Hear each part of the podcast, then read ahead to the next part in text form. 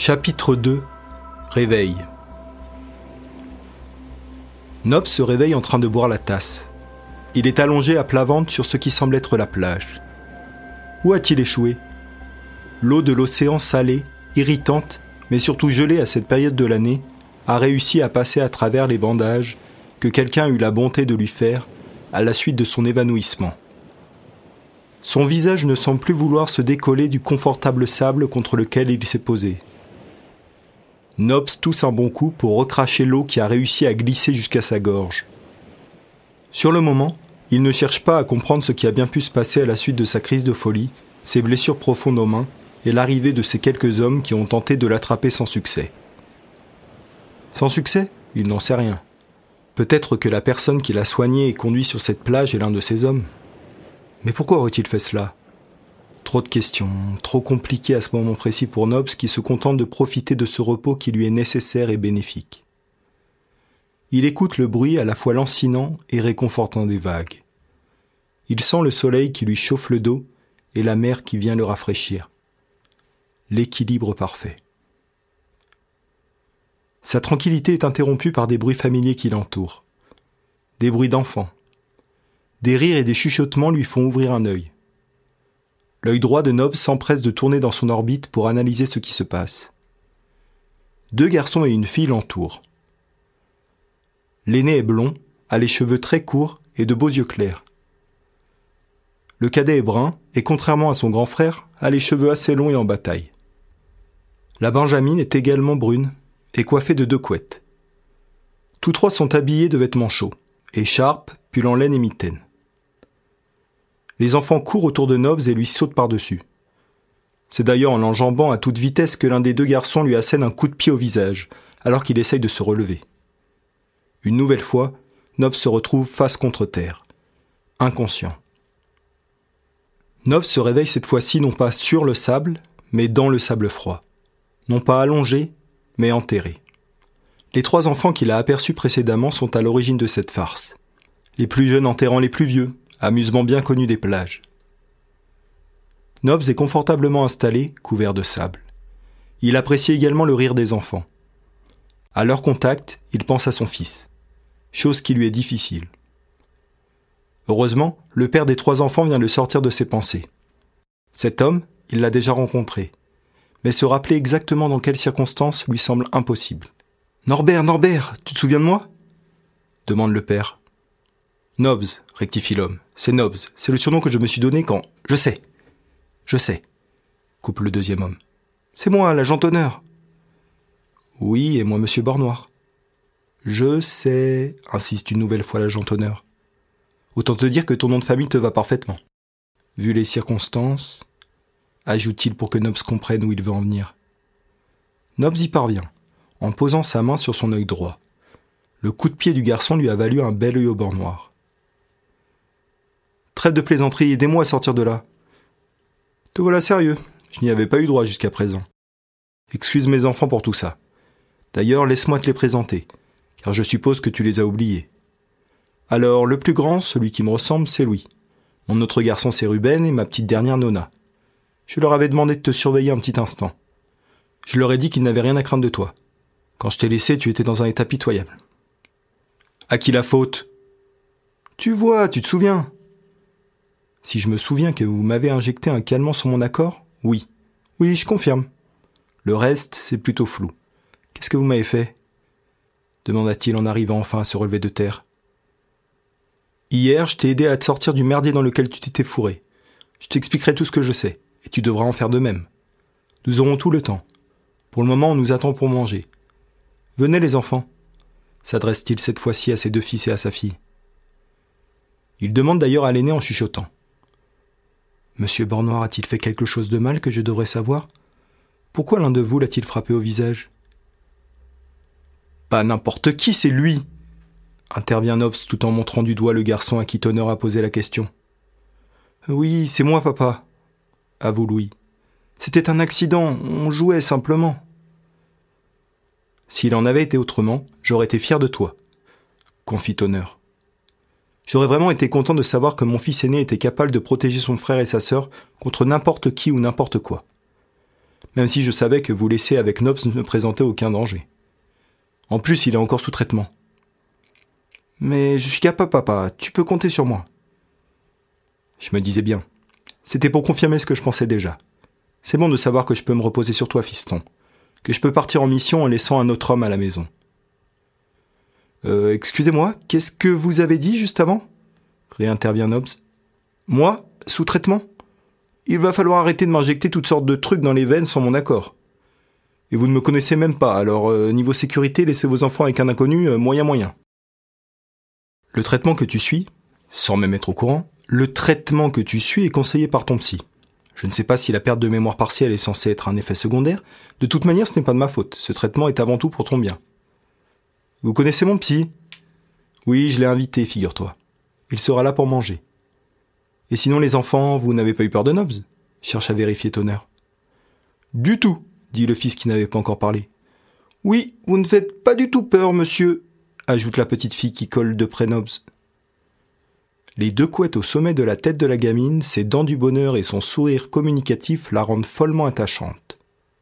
Ils rejoignent tous une maison sur la plage, à proximité. Il s'agit d'une magnifique maison en planche, en bord de mer, entièrement peinte en blanc.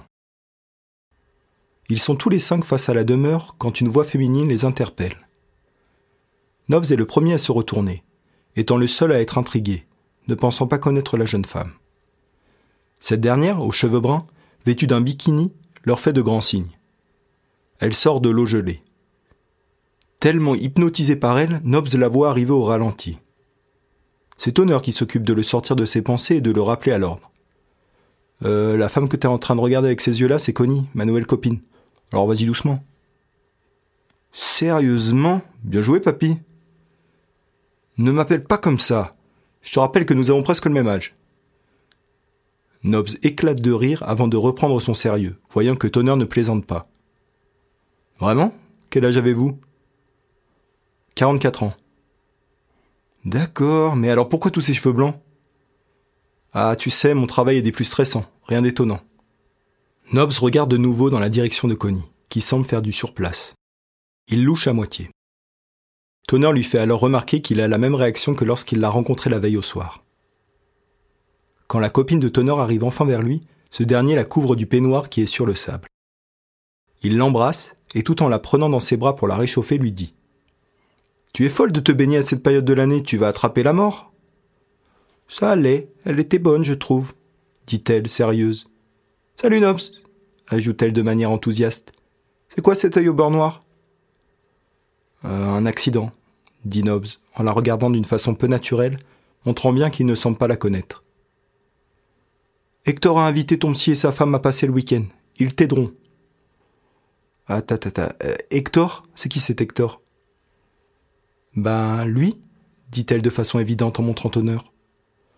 Ah, papy, je le connais aussi sous son nom plus professionnel. L'agent Tonnerre, bien entendu. Ça, je m'en souviens. Je me souviens de quand il s'est présenté à moi. Enfin, à peu près. Oui, Nobs, je m'appelle Hector, confirme l'homme. Vous m'appelez Nobs, dit-il content.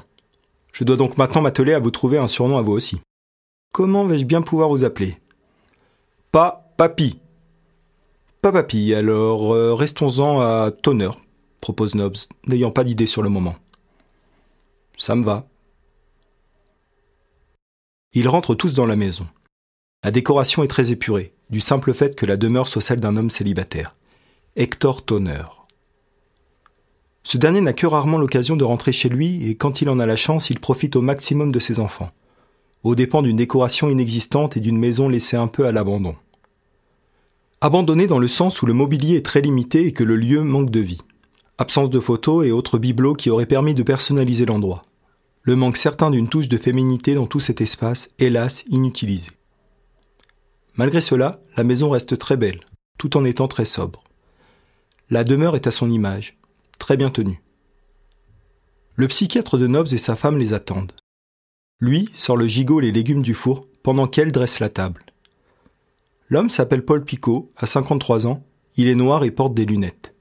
C'est un homme carré, il porte un cardigan et par-dessus un tablier pour cuisiner. Sa femme, Georgia, également noire, a une coupe au carré assez classieuse qui la rend autoritaire et qui lui va donc parfaitement. elle porte des vêtements assortis à ceux de son mari, dans des tons marron, beige et kaki. Voyant ses invités en train de cuisiner, Hector intervient aussitôt. Ce n'était pas nécessaire, ce n'était pas à vous de préparer le déjeuner. Vous avez eu la gentillesse de nous inviter à passer le week-end dans cette magnifique maison, répond Paul. Mais inutile de débattre, le repas est prêt de toute manière, coupe Georgia. Nobs, dont les vêtements sont trempés, se permet de demander s'il lui est possible d'aller se changer avant de déjeuner. Il monte au premier et réalise qu'il ne connaît pas le lieu où il se trouve, qu'il ignore quelle chambre il occupe depuis la veille. Alors qu'il s'apprête à redescendre demander de l'aide, Connie apparaît à l'étage. Tout comme Nobs, elle doit se changer après sa baignade. L'homme n'a pas à lui demander son aide. Elle comprend aussitôt. Tu trouveras des affaires sèches dans ta chambre, Nobs. Ta chambre est celle juste à côté de celle de Tonnerre. Là où moi, je serai en train de me changer, ajoute-t-elle avec un clin d'œil à Guicheur. Euh. Merci, répond Nobs en bégayant, quelque peu perturbé. Nobs n'est pas habitué à ce qu'une femme, aussi jeune et séduisante que Connie, lui adresse la parole. Son imagination doit donc lui jouer des tours. Un simple clin d'œil se transforme alors en une invitation à un rapprochement. Après cet instant de doute, il s'empresse d'aller se changer. Un costume lui a été préparé sur son lit. Plus qu'à l'enfiler et redescendre pour déjeuner. Nobs n'a pas l'habitude d'être aussi bien habillé. Alors qu'un tel costume aurait dû le faire se sentir beau et élégant, Nobs se sent très mal à l'aise. Il aime se sentir bien dans ses vêtements et avec ce costume, il n'en est rien. Il se résigne malgré tout à rejoindre les autres car son ventre crie famine. Il prend juste le temps d'étendre dans sa salle de bain privative ses vêtements trempés qu'il a hâte de pouvoir reporter. Nobs descend les marches d'une traite, affamé, puis s'arrête net quand il réalise qu'en l'attendant, un apéritif a été servi dans le salon et que les conversations tournent tout autour de lui. Il est bien placé dans l'escalier pour écouter ce que les autres ont à dire. Cela lui rappelle un bref instant son enfance. Quand, tout jeune, il restait à regarder, ou du moins à écouter, la télévision pendant que ses parents qui le pensaient couché la regardaient de leur côté. C'était une habitude que le jeune Nobs avait prise, une habitude qui n'en avait été plus une puisque ses parents étaient trop occupés à se disputer violemment pour se lever l'un contre l'autre dans le canapé. Cela donnait lieu à des engueulades et règlements de compte en tout genre. Nobs tend enfin l'oreille et a juste le temps d'entendre ces quelques mots provenant de son psychiatre, Paul Picot. Ces pertes de mémoire m'inquiètent. Elles ne sont certainement pas liées au traitement que je lui ai prescrit. Il s'agit peut-être du traumatisme qu'il a vécu. Vous en a-t-il plus dit ces dernières heures, Hector? Non, non, rien. Je dois dire que je n'ai pas essayé de trop forcer non plus, vu sa dernière réaction qui a été plutôt violente. C'est en entendant ces mots que Nobs regarde ses mains qui sont toujours couvertes de bandages. Nobs n'est pas dangereux, reprend Paul. Ce qu'il a vécu n'est certainement pas facile et tant qu'il le gardera pour lui, nous ne pourrons pas l'aider. Je vais essayer de le faire parler. Nobs est alors interrompu par Connie, qui le surprend par derrière et le fait sursauter. Il fait bien évidemment comme si de rien n'était, mais se cache malgré tout derrière un sourire gêné. En grand gentleman, Nobs aide la jeune femme à descendre les quelques marches restantes. Pour le remercier, Connie l'embrasse sur la joue et cette voix pleine de doute, qui a envahi ses pensées tout à l'heure, refait son apparition. Nobs n'a pas le temps de penser à ce que ce baiser veut dire. Il a 40 ans et non 8, il faut qu'il réagisse en adulte. Qu'est-ce qu'une gamine telle que Connie peut en avoir à faire d'un homme comme lui, à moitié amnésique? Nobs le sait, il est un éternel enfant. Malgré une maturité qui s'empare de nous tôt ou tard, à différents niveaux, Nobs continue à se considérer comme un grand enfant. Même s'il ne veut pas s'attarder sur ce baiser, son corps contredit son esprit. Impossible de bouger pour Nobs. Il se met à rougir, même s'il assume ce côté enfant qui fait partie de lui, cela ne l'empêche pas d'avoir honte de certains de ses comportements, comme ce dernier. Rougir Sérieusement, Nobs se dit-il, blasé par lui-même. Ces deux parts de lui, l'adulte et l'enfant, ne cohabitent pas tout le temps facilement. C'est d'ailleurs au moment de se coucher que ces deux-là se lancent la plupart du temps dans des débats impossibles. Ce qu'il a tenté à plusieurs reprises d'expliquer à son psy, sans jamais vraiment y parvenir. Expliquer qu'on a deux personnalités n'aide pas vraiment quand on cherche justement à se débarrasser au plus vite de son psychiatre, malgré les délicieux fourrés de sa femme. En effet, Georgia Picot a la gentillesse de cuisiner de délicieux desserts pour les patients de son mari. C'est d'ailleurs cette dernière qui hurle suffisamment fort le prénom Norbert et aide ainsi Nobs à reprendre les rênes de ce corps dont il a perdu le contrôle un court instant. Il domine de nouveau ses émotions et ne faiblira pas devant la charmante Connie. Fini les rougeurs, fini les sourires béats. Il a plus important à se soucier que des supposées avances d'une femme de 28 ans.